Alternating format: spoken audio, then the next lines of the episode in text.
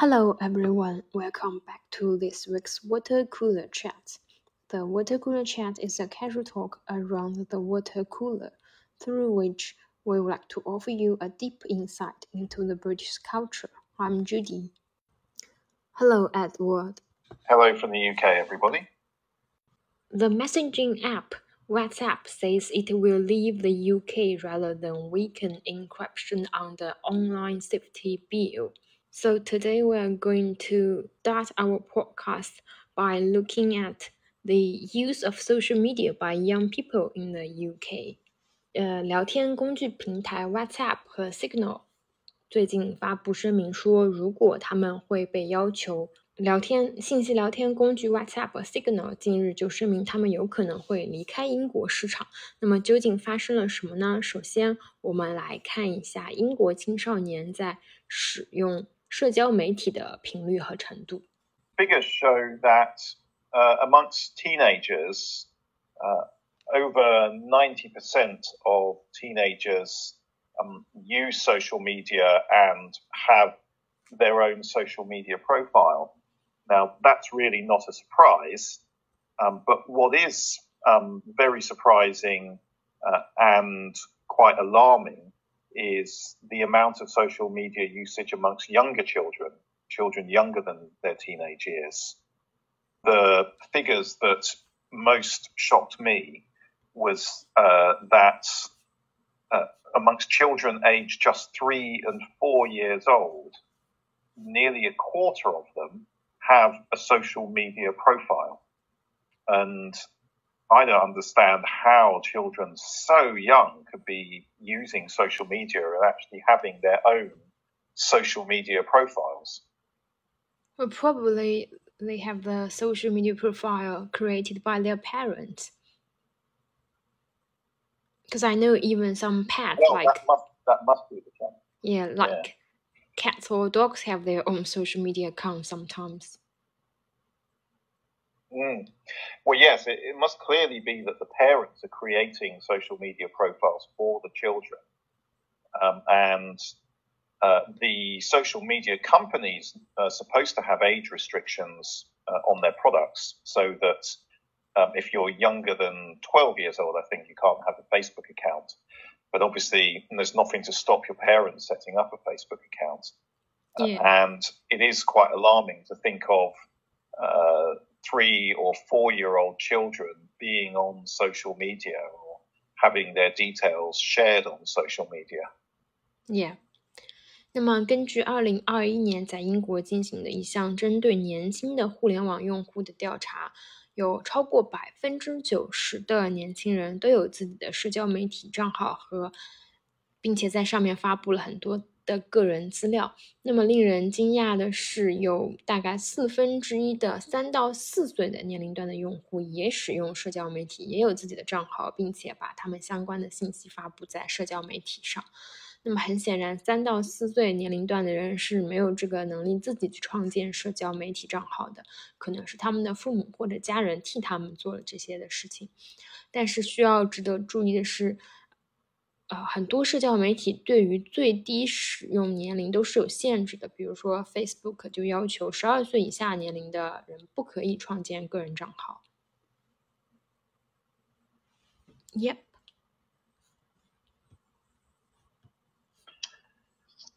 Now, the very common usage of um, social media is uh, firstly the Instagram, Facebook applications like that. So um, nearly 2 million teenagers in the UK using Facebook. About one and a half million teenagers are using Instagram. Uh, there's steadily rising amount of time being spent on video apps. Um, so over 40 minutes a day on average being spent uh, browsing things on TikTok, for example, YouTube, similar amount. Uh, and they're very commonly now using this as their primary source of information about the world. So Instagram is now the most popular source of news for um, for teenagers, uh, followed by uh, YouTube, TikTok.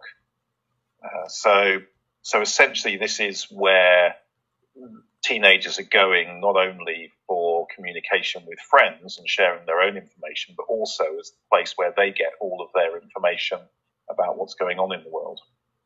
Yeah, and uh, maybe more than that, to develop develop their own living style, to uh, have uh, their own habits or a lot of other things they can do through these social media apps.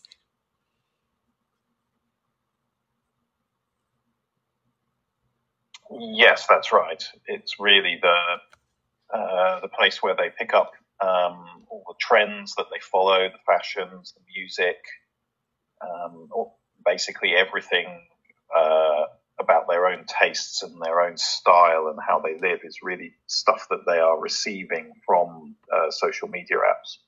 And you mentioned the UK TikTok user was spending over 40 minutes one day in 2020. And I believe during the pandemic or even after the pandemic, the spending time on TikTok or other social media must be sharply increased.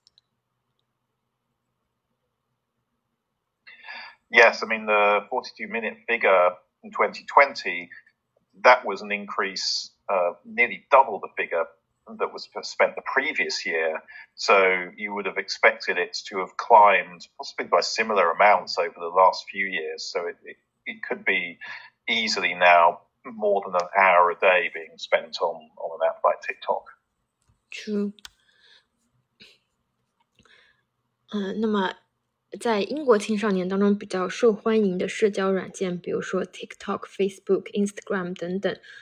二零二零年，英国的 TikTok 用户平均使用该程序的时间是每天超过四十分钟，大概是四十二分钟左右。那么这个数字比二零一九年就增长了百分之八十四点五。可以想象，在疫情期间，甚至于疫情结束后的现在，这个数字肯定又大幅度的增加了。同时，在英国有一百七十万的青少年使用 Facebook，有一百四十万的青少年使用 Instagram，并且 Instagram 还是青少年中最受欢迎的新闻来源。大概有百分之二十九的青少年使用 Instagram 来关注新闻，紧随其后的是 TikTok 和 YouTube。considering the a large amount of time spent on social media platforms, there must be fears about the effect of social media on teenagers in the UK. There are, and I think really the events that perhaps most brought these fears into the attention of the, the public as a whole uh, was uh, 2017, a 14 year old girl committed suicide.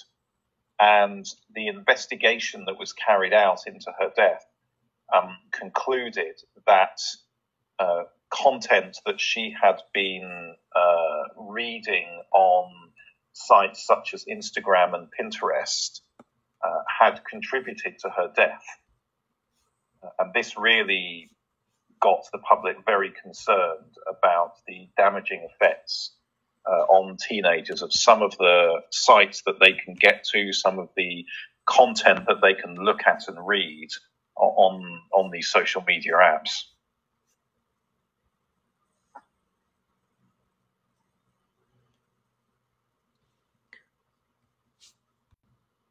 In the particular case of this particular girl, that she had been spending a lot of time um, looking at uh, profiles and images that were connected to self harm and suicide and actually promoting these things. Uh, so that was one area of, of concern. Uh, another area is the how easy it is for teenagers uh, and even people younger than teenagers to look at um, explicit adult sexual content online. And one investigation found that 10% of children under the age of nine had seen explicit content online. 27% had seen it by the time they were 11 years old. So, so that was another big area of concern. Oh dear, that's very very shocking.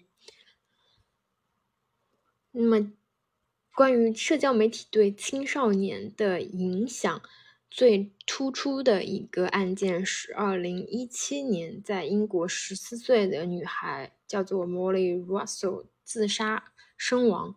那么最后的调查显示，她在网上浏览了很多与 suicide 和 self harm 相关的内容，这可能对她最后的 suicide 有一些影响。她当时浏览的网站主要是 Pinterest，呃，主要是设计图片的网站，还有 Instagram。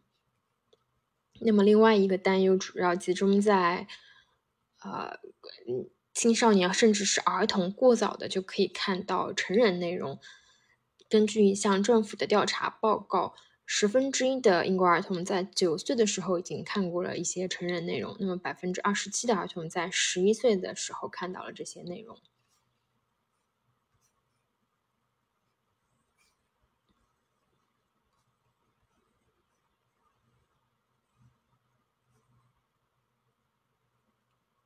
Yep.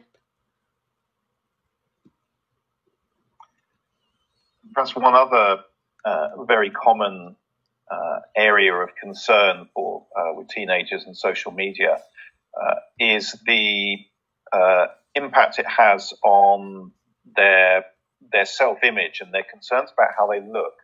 Obviously, going on sites like Instagram where you are constantly seeing photos of uh, sort of beautiful people um, and something that is really promoting the idea that there is an ideal body shape to have and an ideal way to look.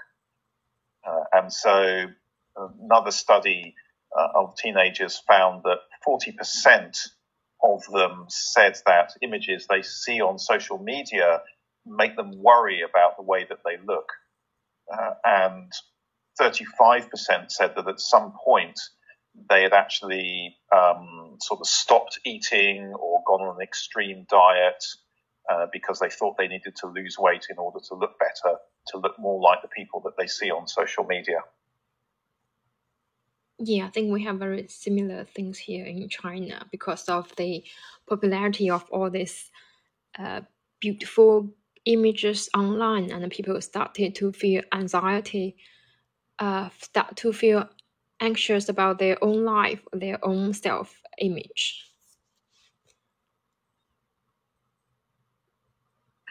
Yes, that's right. And even though, even though everybody knows that um, you can manipulate uh, the photos of yourself on your phone and change the way that you look before you post it online, they don't seem still don't seem to then uh, conclude that therefore all the images of perfect looking people that they see online must also have been manipulated using photo apps. Um, but so even though they know that they would do that to their own photos, they still think that what they see online is real. Mm. 那么，根据英国的心理健康基金会的一项研究发现，百分之四十的青少年因为社交媒体上那些非常漂亮的、可能精修过的图像，而对自己的身体形象产生了焦虑和担忧。甚至有百分之三十五的青少年因为担心自身形象而限制饮食，或者采用非常极端的节食的饮食方式。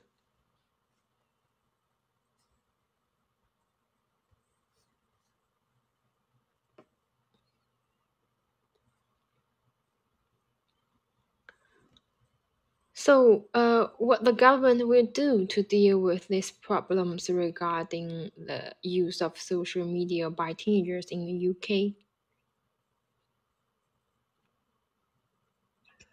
So the government is uh, planning to pass new laws that will make the social media companies responsible uh, for the content that is published through their websites and apps. so, under the new laws, uh, firstly, the social media companies will have to remove um, certain content that gets posted by their users. So, for example, content containing uh, images or information about child sexual abuse um, or hate crimes or uh, inciting violence, promoting suicide, promoting self harm, uh, explicit adult content, that sort of thing. Um, if people post it, then the social media company will have a responsibility for identifying it and removing it. That sounds fair. It, marks a significant change um, because uh, in the past, social media companies such as Facebook have always insisted that they are not actually publishing uh, the material that appears on their sites, that they are simply providing a platform that other people can use to publish their own material. Um, but with these new laws, the government will be making them responsible in the same way that a television channel is responsible for what's in the TV programs that it broadcasts. So the social media companies will become legally responsible for the material that appears on their apps. And is there any concern about the violation of free speech? There certainly is, yes. Um, there is a uh, particular phrase that's being used in the new laws that the government wants to pass, uh, which is uh, saying that there is uh, content posted on the apps which although it is legal content, is potentially harmful. Uh, so they would say, for example, that um, there might be uh, certain uh, images or certain content criticizing particular political groups or particular religions or things like that, which is uh, things that it is legal to say, but it could be considered potentially harmful to, um, to certain groups of people who might read it or look at it. And in, the, in that case, the law requires the companies to restrict access to that content.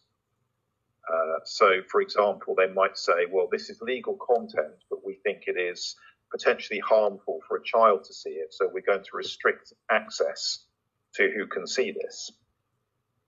The problem with that is who decides what is potentially harmful? And the fear is that the social media companies will decide that rather than even take the risk of being prosecuted because somebody decides that content is potentially harmful, they'll just block it anyway. And so there could be a lot more censorship of things on the posted on these websites just because the social media companies don't want to take the risk of uh, it being classed as potentially harmful content. Yeah, it's complicated. Um, 那么，为了保护青少年使用社交媒体的权益，同时又不让他们被不良内容受到受到不良内容的影响和伤害，那么 government 要求这些社交媒体的公司移除一些不合适的内容。那么，对此，社交媒体公司之前一直都辩解声称说，他们只是一个内容发布的平台，并不能够为别人在这个平台上发布的内容做出法律上的责任和保证等等。但是，由于呃，最近事情，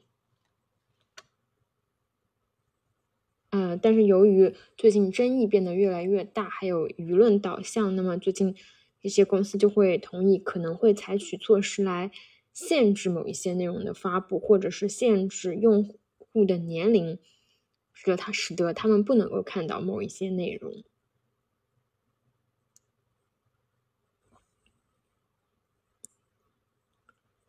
一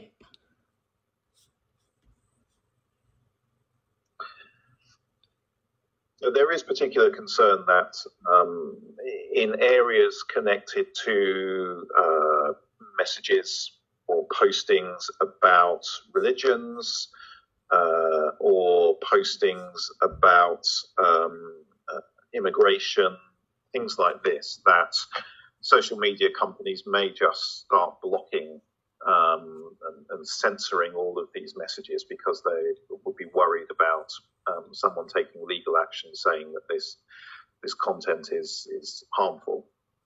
Yeah. Uh, so yeah, so I think that's that's a concern about censorship, and already the the government has amended the proposed laws to include uh, content promoting uh, or speaking positively about immigrants uh, coming to the UK in boats, uh, it would be regarded as harmful content and would have and would have to be removed or access restricted to it on the site. So people are saying there's an example. The government is already using the new laws to censor um, uh, content to suit its own political agenda. Oh, okay. And one other extreme case regarding uh, leading information or misinformation is the case with Facebook. And the Facebook CEO actually went on a hearing with the Congress during the pandemic. I don't know whether you follow that. there was, um, uh, yes, a lot of debate about um, whether Facebook should be censoring uh, content that was uh, spreading allegations about the safety of the COVID vaccines. Uh, and uh, so people who were criticizing the COVID vaccines and claiming that the vaccines were not safe or that they were not effective were finding that the things that they posted on Facebook were um, were being blocked, and Facebook said it was because uh, the the information was factually misleading uh, in a dangerous way, and so so it had the right to block it. Yeah, and uh, I'm sure you already knew that. Um, Thursday, the TikTok CEO also testified before the House Committee for Energy and Commerce uh, where he received questions about concerns over the application's potential national security threats and its connection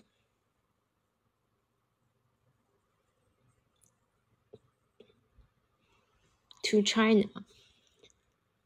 And during the hearing, also he received questions about the harmful content on the platform will hurt the health of teenagers in the United States.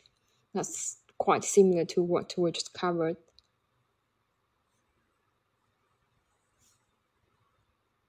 Yes, it is very very similar. The concerns about the impact of these things on uh, children and teenagers and their mental health.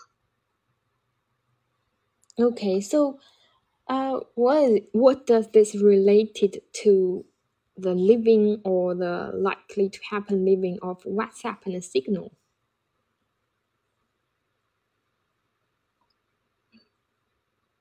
The concerns that companies such as WhatsApp and Signal have got relate to uh, one particular uh, measure in the proposed new laws that say that uh, apps used for both public and private messaging uh, scan any images posted in messages uh, to see whether the images contain uh, uh child sexual abuse. And if they do, then the companies are responsible for blocking them, uh, blocking the message altogether or removing the image from it. And it's the fact that this law says that private messages must be included in this. And that's obviously where a company like WhatsApp or Signal um, find that it would affect them.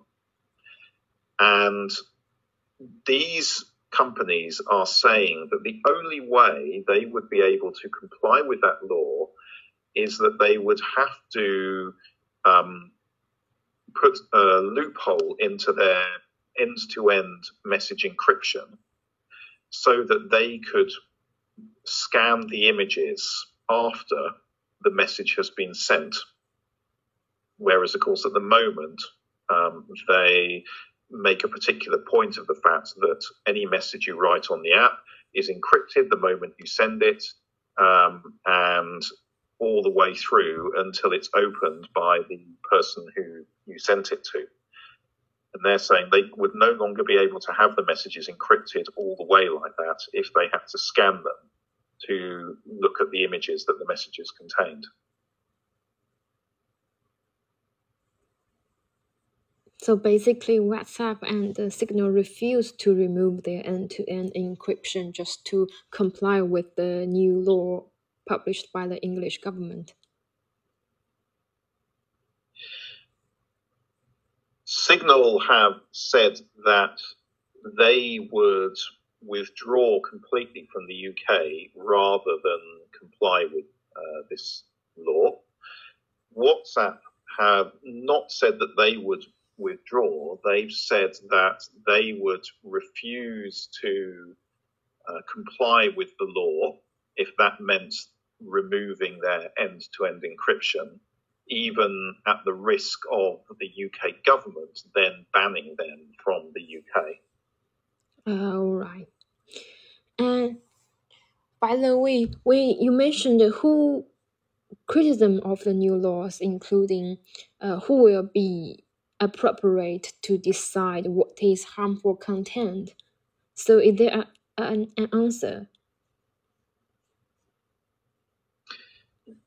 Well, the law um, says that it will make uh, an organization called Ofcom uh, responsible for overseeing the social media companies.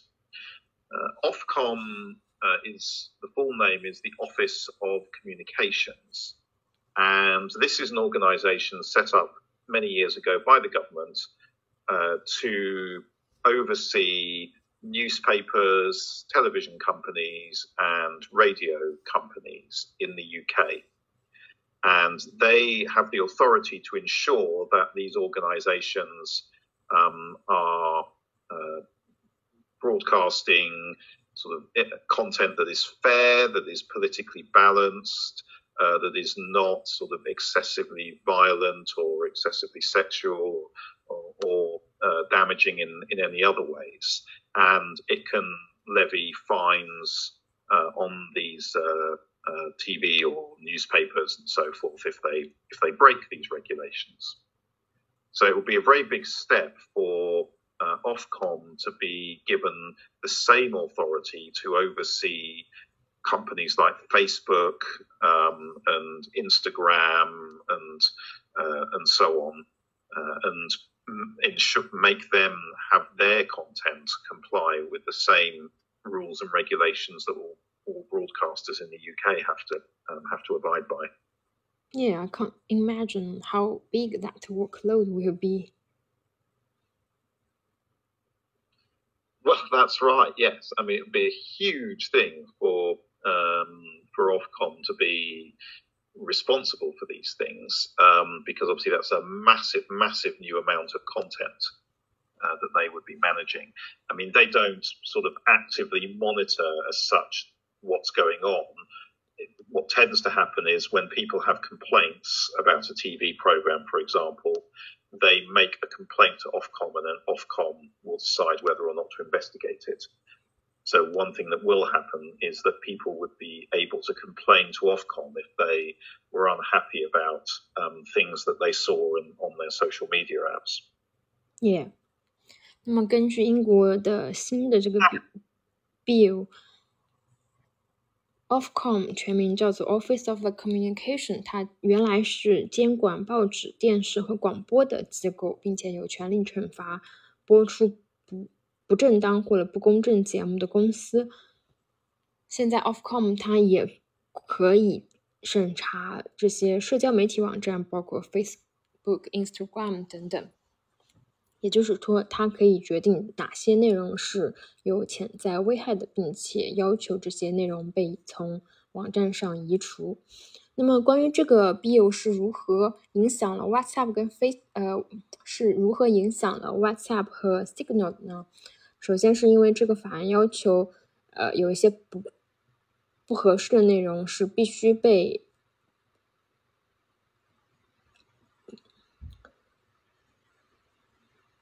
这些呃，这个法案要求 WhatsApp、Facebook、Messenger、Signal 等等应用程序必须扫描来查找一些不正当的呃内容。那么，为了扫描这些内容，WhatsApp 跟 Signal 就必须移除他们的端到端的加密系统才能够实现。这个端到端的加密系统叫做 End-to-End。encryption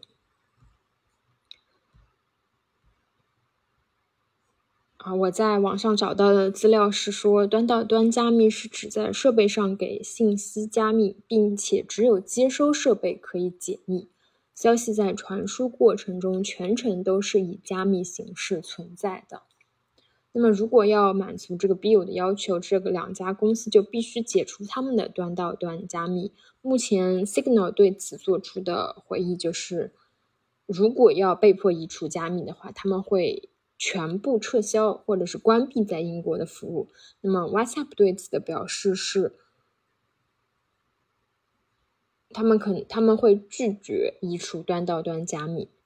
当然，这就意味着可能他们会被禁止使用。Yeah. The uh, makers of these apps are threatening um, that they would rather uh, leave the UK than have to comply with these laws. Um, however, the uh, supporters of this legislation, for example, charities who are trying to protect children, uh, they are supporting what the law is saying, and they are saying that it's not the case that uh, WhatsApp or Signal or other messaging apps would have to remove the end to end encryption in order to comply with the law.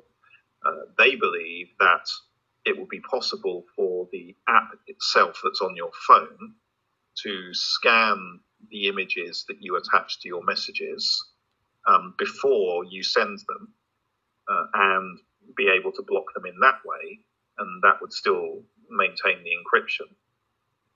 And what they are saying is that the um, it is they believe it is possible for the makers of these apps to develop reliable technology that could scan the images in that way, and that the only way that these apps are actually going to put the time and the effort into developing this sort of new technology is if they are forced to do so by by the law. Oh, so that's a technical. Uh, it's a more than a te- technical solution. So still there. Might... It's, it is. It's a technical solution. Um, it's about using artificial intelligence um, to detect uh, images that are in, in breach of the law um, when people are attaching them to, to the messages on their phones. Uh, the the makers of the apps are saying the technology is not reliable enough, uh, so they couldn't so they couldn't use that. They would have to scan the images um, uh, after they'd been sent. But supporters of the law are saying the technology is is already on its way. These software companies are clever enough to innovate um, and to develop this technology, but they'll only do so if they're you know if they're really being pushed into doing so. Yeah, but still, it's a big issue for people in the UK. It's like we probably have to lose our use to WeChat, and that's going to affect our work and life uh, hugely. It, it, would be, yes. And it's quite interesting that uh, um, other stories that um, were in the news a few weeks ago about the, the British government revealed just how much uh, WhatsApp is used within the British government, that it's actually one of the main means of communication between people at the very top of the government. So the idea of losing access to WhatsApp um, when it's used so much by the British government uh, shows what a big thing this would be. And I think what it shows is that WhatsApp knows that if it threatens to um, to be prepared to be blocked in the UK, that it, it, that that could well cause the British government to change their position on these new laws because WhatsApp is so important uh, throughout the country. Yeah, probably British technical companies have to find the substitute for that. Yes, it would be a massive thing uh, for WhatsApp to be blocked in the UK. Uh, probably the majority of the population use it on a daily basis, mm. uh, and I think it would be extremely unpopular. Yeah. Um, but uh, this is clearly a, uh, an argument uh, that's going to be going on. It is a big, I think, game of bluff um, on both on both sides between WhatsApp and uh, and the government and it will be interesting to see which of them is going to back down first, because obviously WhatsApp would lose a very large amount of money um, if it had to withdraw from the UK market. So one of them is going to back down on this one, and we'll have to see who it's going to be. Hmm. Yeah, we will definitely follow this. So this is the end of today's water cooler chat, and we will talk to you next week. Bye bye. Bye bye.